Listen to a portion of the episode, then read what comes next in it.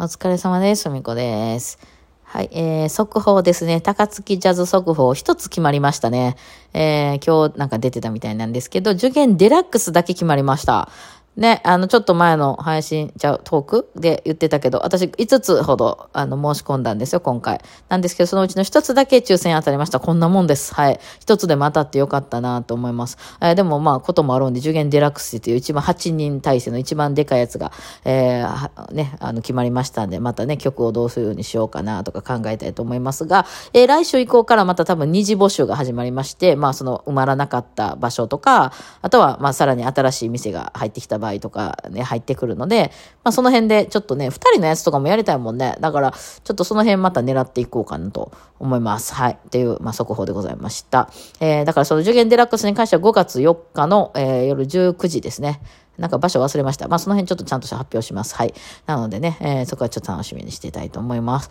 はい。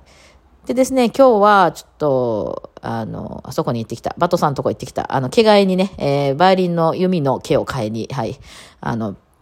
えーバイリン工房に行ってまいりました。はい。なんかちょっとね、ここのとこ間空いてて、久しぶりやったんで、もうね、もうあかん、つつつるするや、みたいなね。もう今あんまり私そのクラシック弾いてるわけじゃないし、生楽器の音でこう、勝負することもないので、あのね、えー結構こう、前は本当1ヶ月に1回とかね、オケの時代はやってたんですけど、さすがに、まあ2、3ヶ月やらなくても大丈夫みたいな感じでなってきてたんですけど、さすがにちょっともうつるつるになってきたんでね、行こうかなというのと、まあちょっと新しいケースが出てまして、ケース買ってきましたね。この間ちょっとツイッターで私反応してたんですけど、あの、なんか軽いのが出てたんでね、はい、軽いのが出てたんでねって私はふわーって言ってますけど、この軽いのに関してはほら、私軽量化大好きじゃないですか。えー、ね、ちょっと、何、丸、あの、何やったっけ？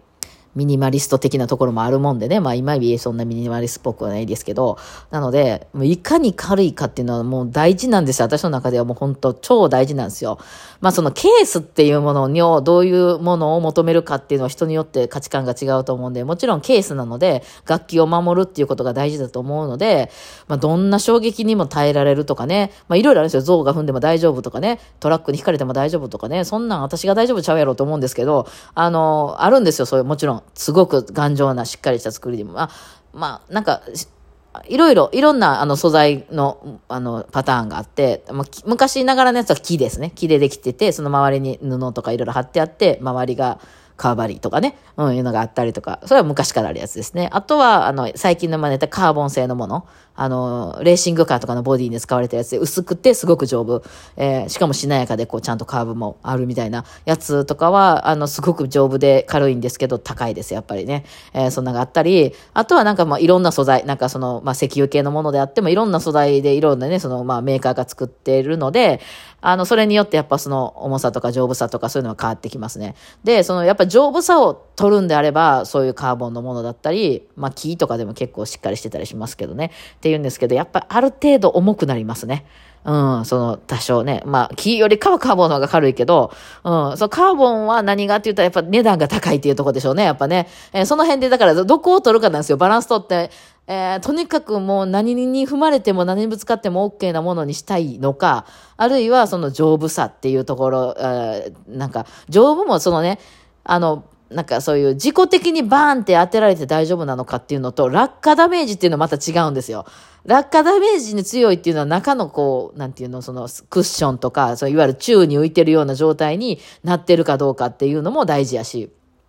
えーそれとか、あとはそのなんか尖ったものとかが当たった時に、なんか切れないかとか、そういうのもあるじゃないですか。だからそれは何をものかも大事で、で、あとはその軽さね。言ってもそれを持って運ぶわけなんで、むちゃくちゃ重かったらちょっと大変ですよね、持ち運ぶの。っていうので、私がもうとにかく大事なのは、ある程度のその強度さえあればいいので、その上から像が乗ったら潰れてもいい、もう私は。なので、あの、その、なんていうんですか、あの、軽さ重視ですね。ただですね、あんまりにもその、ほんまに頼んない。例えば本当に、なんていうの、布の綺麗で包んだだけみたいなやったら、あの、軽いですけど、それはやっぱりちょっとボンってぶつかったりね、して、誰かとぶつかったりしてもう壊れちゃうじゃないですか。それはやっぱ結構高いもん入れてるんで困るのでね。だからそこはある程度のあの強度は必要かなと。私もね、今までやっぱ軽さを求めるあまりね、結構その、ネット上なんかでは怪し怪しさ満点のね、これめちゃくちゃ軽いですよ、みたいなケースとかが売ってたりして、そんなに高くはなかったら結構取り寄せてみたりとか、今までしてたんですけど、やっぱあまりにも軽いものとかは、あの、こう、ギュッて押したら割れたりとかね。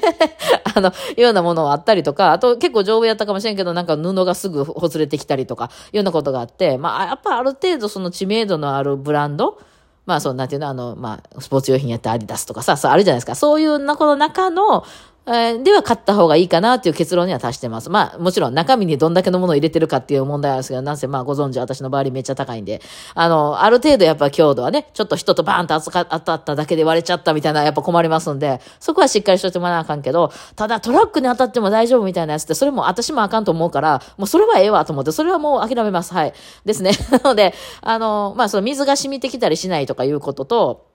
っていうのさえクリアしてれば、そこはもう OK とします。そんなことより、重すぎて毎日持ち歩けないとかいう方が困るんで、あれ、重いバイオリンケースってね、私も今までかっこよさのあまり結構買ったやつとかあるんですけど、肩凝るんですよ、重いから。みんな荷物重いやつってしんどいですよね、やっぱね。ほんで、その、その現場まで、まだ1時間とかかけて行ったらもうヘトヘトなってて、で、帰って、そこからまた帰り、それ抱えて帰ってきたら、もう肩ガッチガチでそんなん毎日歩いてたら、バイオリン弾くところじゃねえみたいな感じになっちゃうんですよね。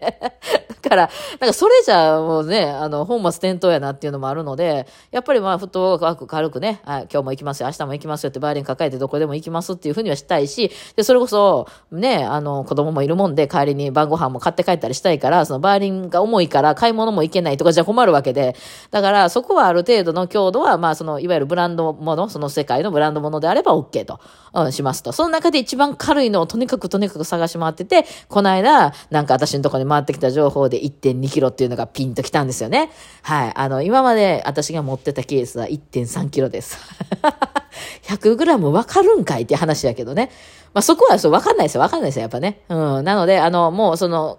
一応その公式ホームページによれば1.2キロと書いてあるので、今私がそのちゃんとしたブランドで1.2キロより軽いのは見たことがありません。はい。なので、これは言っとくべきでしょうということで、まあちょっと前のもね、ちょっとしんどな、あの、しんどいっていうか、まあ飽きてきてたんでね、新しいので、まあ色的にも結構好きなやつがあったんで買ってきました。はい。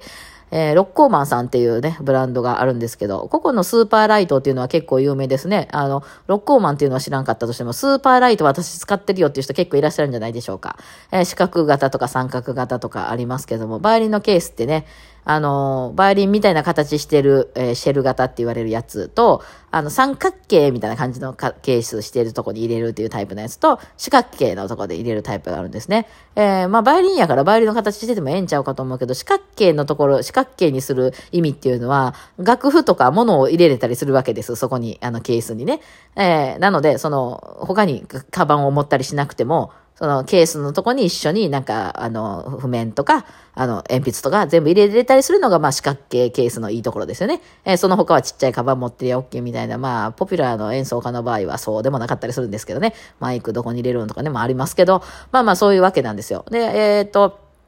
この私も今までの流れで、やっぱかっこいいやつね、ハードケースとか、あの、まあ、フランス製のバムとかね、えー、ドイツ製のゲーバーとかね、いろいろ買ってきたことがあるんですけど、結局、やっぱり私思いのダメで、あの、軽いやつで、東洋に落ち着いてたんです、ここのところ。もうずっと。東洋のソフトの方で、ソフトっていうか、布張りの方ですね。はい。ね、落ち着いてて。まあ、防水加工が、あの、施されているので、あの、雨とかもそんな、ぼちゃんってどっかにつけなければ大丈夫です。私の中で、うん、中に水が入ってたなんてことはないですね。えー、なんですよね。で、それをずっと使ってて、まあ、ちょっと新しい色が出たらそれ買ってみたりとか、でも結局私黒っぽい格好してることが多いんで、あれね、バイオリンケースあれれと思うんですけど、え、ピンクかわいい、このケースめっちゃ可愛いと思って買ったけど、そう、ピンクとかにしてしまうと、服選ぶんですよね。結構毎回毎回、やっぱ私なんか毎日歩くんで、例えば今日はちょっと、あの、なんか赤っぽい服着ようとかって赤の後ろにピンク担いだ日にはですよ。別にまあそれもそれでいいですけど、なんか、あ、ちょっと似合わんみたいになったりするわけなんですよ。難しいのよね、その色のケース買った時って。まあ、可愛いのいっぱいあるんですよ。緑とか黄色とかね、あったりとか、あの、柄模様とかね、いろいろあるんですけども、あの、服とね、合わないっていう問題はこれは結構あったりするのかなと思い、結局まあ皆さんが落ち着くとことしては結構地味めな、まあ黒とか茶、焦げ茶とか、エンジとかね、なんか紺とか、その辺やったらまあどんな服にも合うよね、みたいなことで合わせたりとか、まあ毎回ね、あのもういつもめちゃくちゃカラフルな服を着てはらする人とかやったらまあカラフルなんでも合うんかなと思ったりするんですけど、で、私は結構黒っぽい、の思ってることが今まで多いんですけど、えー、黒に焦げ茶色のテープで周り留めてやるみたいなのを最近気に入って、あと中の色も結構重要でね、黒い方が私は好きなんです。開けた時にバイオリンを入れる場所ですね。そこをだいたいこうクッションみたいなのが貼ってあるんですけど、そこがまあ、あの、なんていうんですかね、えー、黒い方、なんか白いよりは私黒い方が好きで、汚れたりするしね、うん、そう、それでやってたんですけど、なかなかね、あの、もうそれも結構何年も使ってて、そろそろなんかないかなと思うもので、どうしてもね、やっぱエレガントな方に行くのよ。あの、ケースって。だから、あの、私の好みじゃないの。もうちょっとなんか色落ちしてるやつとか、ちょっと穴開いてるやつとかさ、なんかダメージジーンズみたいなの出てくれへんのかと思うんですけど、なかなか出ないですよね。まあ、クロコダイルみたいなやつだけちょっとかっこいいかなと思ったけど、もうそういうのめっちゃ重かったりとかしてね、なかったんですけど、今回まあそのスあのスーパーライトの、えー、合皮みたいなやつが出てて、まあ、ちょっと多分ポケットとかを全部なくして、あとなんか鍵とかよくついてたりするんですよ。開けられないようにするための鍵とか。はい。で思うんですけど、私、泥棒さんってケースごと持っていくと思うんで、あまり意味がないと思うんですよね。なので、その辺が全部今回なしになっていて、あ、あカチャッと止めるところはあります。うん、でもその、なんていうの、こう、なんかの、1、2、3とかで合わせて開けるみたいなタイプのキーとかはついていないです。あとは楽譜を入れる、あの、あの、ポケットはないっていうね。でもいいです、そっちの方が私は。それが普段使ったことなかったんで、はい。えー、にして買ってきました。はい。それを買ってきてね、あの、それを、それを 担いで、えー、もちろんその前に持っていった、あの、あれを、何、東洋のやつも私は気に入ってますんで、えー、そっちも持って帰ってきましたね。だからバイオリン2つ持って歩いてる人になってきましたね。えー、なおかつさらにそれから晩ご飯の材料も買って帰ってきたんで、えー、もう大変と思って 家が遠いと思ってね、うろうろしながら、まあ帰ってきたんですけど、えー、ちょっと、しばらく休んでからまたね、制作作業に取り掛かろうかなと思います。でも今ちょっとね、あの、速報で、えー、受験が1個選ばれてたっていうのが、あの、教えてくれたんで、ちょっと気分が上がっております。はい。てなわけでね、今日はこんな一日でございました。ではではお疲れ様でした。